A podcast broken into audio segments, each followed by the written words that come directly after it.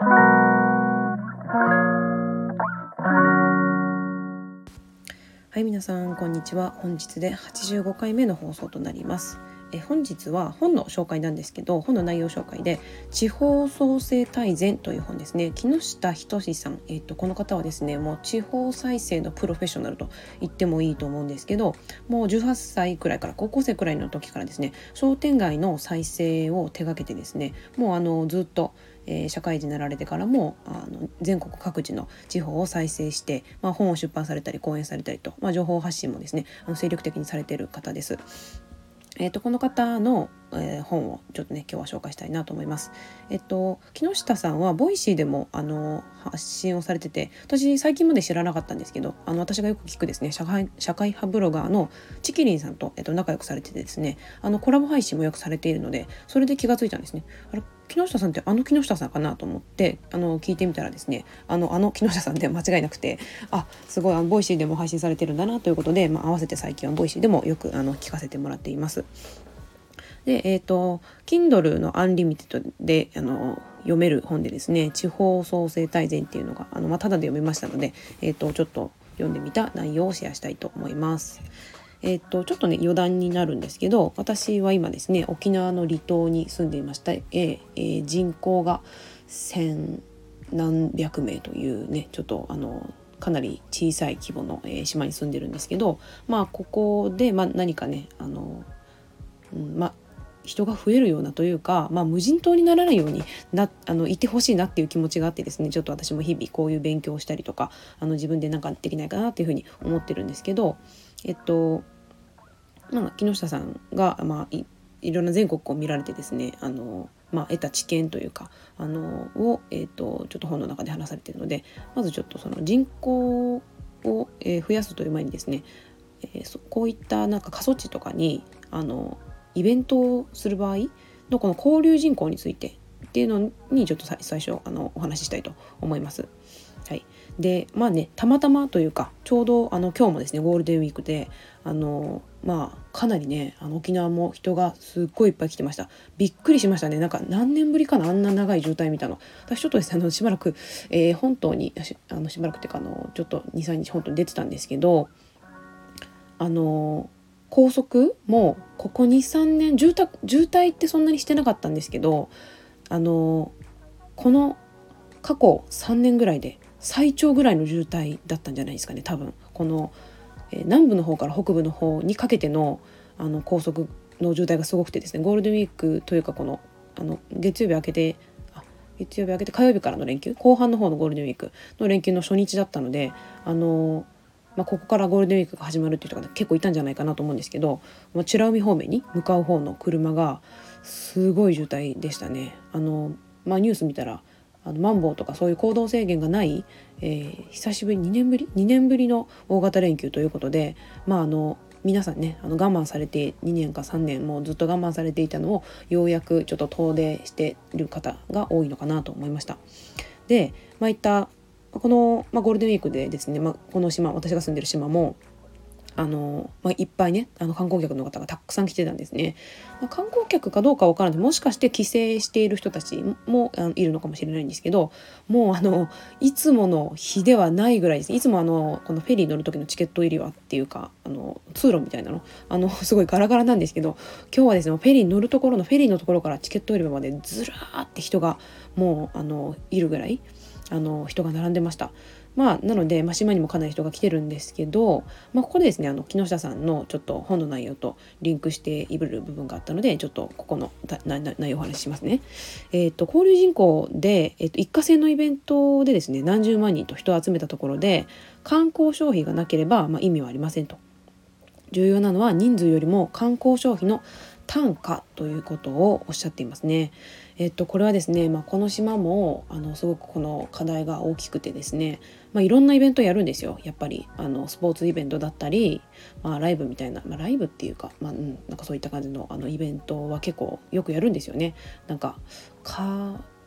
カーチェイスみたいななんか結構そういうイベントもよくやるんですけどそれはですねあの政府からの補助金があるらしいんですよ毎年。でこれやらないと次年度その予算が下りないからまああの天候が多少悪くてもなんかやる無理やりでもやるみたいなでもし何か延期になったとしてもこのもう一回枠作ってやるっていう風にやらないと次年度降りないからっていう感じで結構無理してでもですねやるっていう背景があるんですよ。でこれやるはいいいいもののまあ、この木下さんがおっしゃっているようにですね人を集めたところで観光客の方はですねあの島にそんなにお金を下ろしてないっていう現状があります。でこの島ですね、まあ、人口が少ないからあの、まあ、そうなっちゃったっていうのはあるんですけど店がほとんどないんですよね。あので来ていただいてもあのお土産で使うあのためのお店お金を落とすようなお店もそんなにないですし、まあ、レストランもそんなにないです。夜の居酒屋は何軒かあるんですけど朝ごはんと昼ごはん食べるところないんですよね。昼ごはん食べるところは多分1軒か2軒ですね。なんか場合によってはあの閉まってたりするので1軒も空いてない時もあったりします。で朝に関しては多分食べるところ一つもないですね。だから自分であの買っておかないといけないっていう感じ。ですね。であとは宿泊場は一応あるんですけどあの、まあ、ちょっとバランスが悪いですよね。うん。であとは体験？ここでできるような体験っていうのは、まあ、ほぼマリンスポーツのみ。でマリンスポーツも、えー、っとまあ、サップができるところとあとあのダイビング？シュノーケルができるところがあるんですけどあの2つともマリンスポーツのみなのでで、えー、とどちらもですねあの専業でされてる方ではないので急に行ってやりたいとか言ってもできないので何て言うんですかねそのドーンとお店をなんかスタッフを何もあの雇ってお店を構えてるわけではないのであのまあ両方両方茶とも、まあ、ちょっと小さくこじんまりされてるところなのであのまあそのりりいきなりあのは大きなお客さんはちょっとあの受け入れられないっていう、まあ、ところもあってまあちょっとでしかも両方ともマリンスポーツなのでもし天候が悪かったりとかすると島でできること何もないっていうようになっちゃうんですよね。でまあこういうところを掃除で見てもですねまあ、あの観光消費のその単価？人あの一人の方が落としてくれる、え、島に落としてくれる単価っていうのはめちゃくちゃ低いというのがね大体あの想像できますね。で、えー、っとまあ、何もない島なのだからこそあのキャンプに来てくれるお客さん結構多いんですよ。でもキャンプなんてまさにですねお金を落とさないことの典型というかあの逆にですねあのこっちではあのキャンプ場みたいなこの入場料はあの一切取ってないんですよ。でシャワーとかトイレとかはあのタダで使ってもらえるようにこのあのこっちはあのあざの方であの各あざの方であの設備の管理をしてるのでどちらかというとそのシャワー代とかそういうのももらってないのでなんかむしろこのあざの負担からすると多分マイナスなんじゃないかなって思うぐらいあの全然あのこの観光関連の、えー、消費っていうのはあの多分してもらってないのが現状だと思います。だからこれはねやっぱりあの島でも考えていかなきゃいけなくて今あのすごく宿泊業にだけ、まあ、お金が落ちるようなあのちょっとすごくバランスの悪い形になってるのでで結局来たところであの何もできることがないっていう感じになっちゃうのでやっぱり買い物、まあ、買ってもらえるお店なりあの品物なりっていうのはやっぱりあのなきゃいけないしあと朝ごはん食べられる レストランとかも必要だしあのあとまあの体験ですよね室内とかでもできるような体験とかあのもし天候が悪かったとしてもできるあの、ま、アクティビティっていうのはあのやっぱりあった方がこの1人当たりのね単価は大きくなるんじゃないかなというふうに思いました。あのグアムとかねハワイとかああいうところを参考にすると分かるんですけどあのお金落とし放題っていうかもう買い物とかすごいあのし放題ですよね。なんかもうむしろ買い物しに行くみたいな感じであの日本人の方結構観光に行かれるじゃないですか、まあ、日本人は特に買い物好きだから結構買い物すると思うんですけど海外の方はあの買い物というよりなんか体験あのツアーとかっていうのをすごくあのメインにあのされる方が多いので、まあ、そういったやっぱりお金を落とせる何かっていうのはあの作っていかなきゃいけないよなって思いました、まあ、ゴールデンウィークもねいっぱい人来てくれてあの私が作ってる T シャツも皆さんすっごい買ってくださってすごい嬉しかったんですけどでもバランス悪いなとは思いました。はい、であのでこの木下さんの本の中にはですね、まあ、この交流人口の、えーと、ところも書いてるんですけどあのまあ、ちょっとね2つ目あの移住とかその、まあ、産業について、まあ、あの一過性であの人が来るというところもまあそこそこ大事だけどやっぱりあの住み続けてくれる人っていうのをあの持つっていうのはすごくもっと大事ですよね。でそこについても話されてます。でちょっと2つ目ですね、えー、人口を増加させるということはそれだけの人たちを食べさせる産業を作るという話であり単に移住促進補助金なので一過性の人口を求めても意味はありませんというふうに、まあえー、一刀両断されています。はい、やっぱ産業があるっていうのは強いですよね。この島でもですねあの一応あの何ていうんですか産業と、えー、銘打ってるものが一応漁業関係というか漁業の方であるんですけど、まあ、養殖している、まあ、海藻類であったりとかっていうのを、まあ、一応産業メインのねあの名産としてやってるんですけどやっぱりあの似たり寄ったりになっちゃうんですよね。あの沖縄県で他にもあの同じ海産物を名産品とか特産品として売り出してるところいっぱいあるのでやっぱ埋もれちゃうっていうのがあって、まあ、ここならではの産業っていうのを作っていくっていうのはすごい難しいことだなと思いました。でですね、えー、本来は地元で強くしていこうっていうさ強くしていこうっていう産業があってその産業に適合できる人材を集めるっていう発想が自然なこの人口増加のまあうん、理想的な形なそうなんですね。だから今結構あのやたらめったらですねとにかくあの子連れで住んでくれる人募集みたいな感じで あの今この村の方でも島の、えー、役場の方でもですねあの移住移住促進という形であのお家を用意してであの来てくれる方募集っていう感じでねやってるんですけどあのやっぱり仕事を島で、えー、するっていうことはね一応条件にして来てはもらってるんですけどあの、まあ、オンラインで、えー、仕事をする方っていうのもねあの来てくださったりとか逆にですねそのあの片方の方はあ、まあ、お父さんお母さんねあの両親2人で来るんですけど片方の方はあのこちらの島で住んでもう片方の、まあ、お父さんだかお母さんだかどちらの方はあの、まあ、本島とか内地とかあの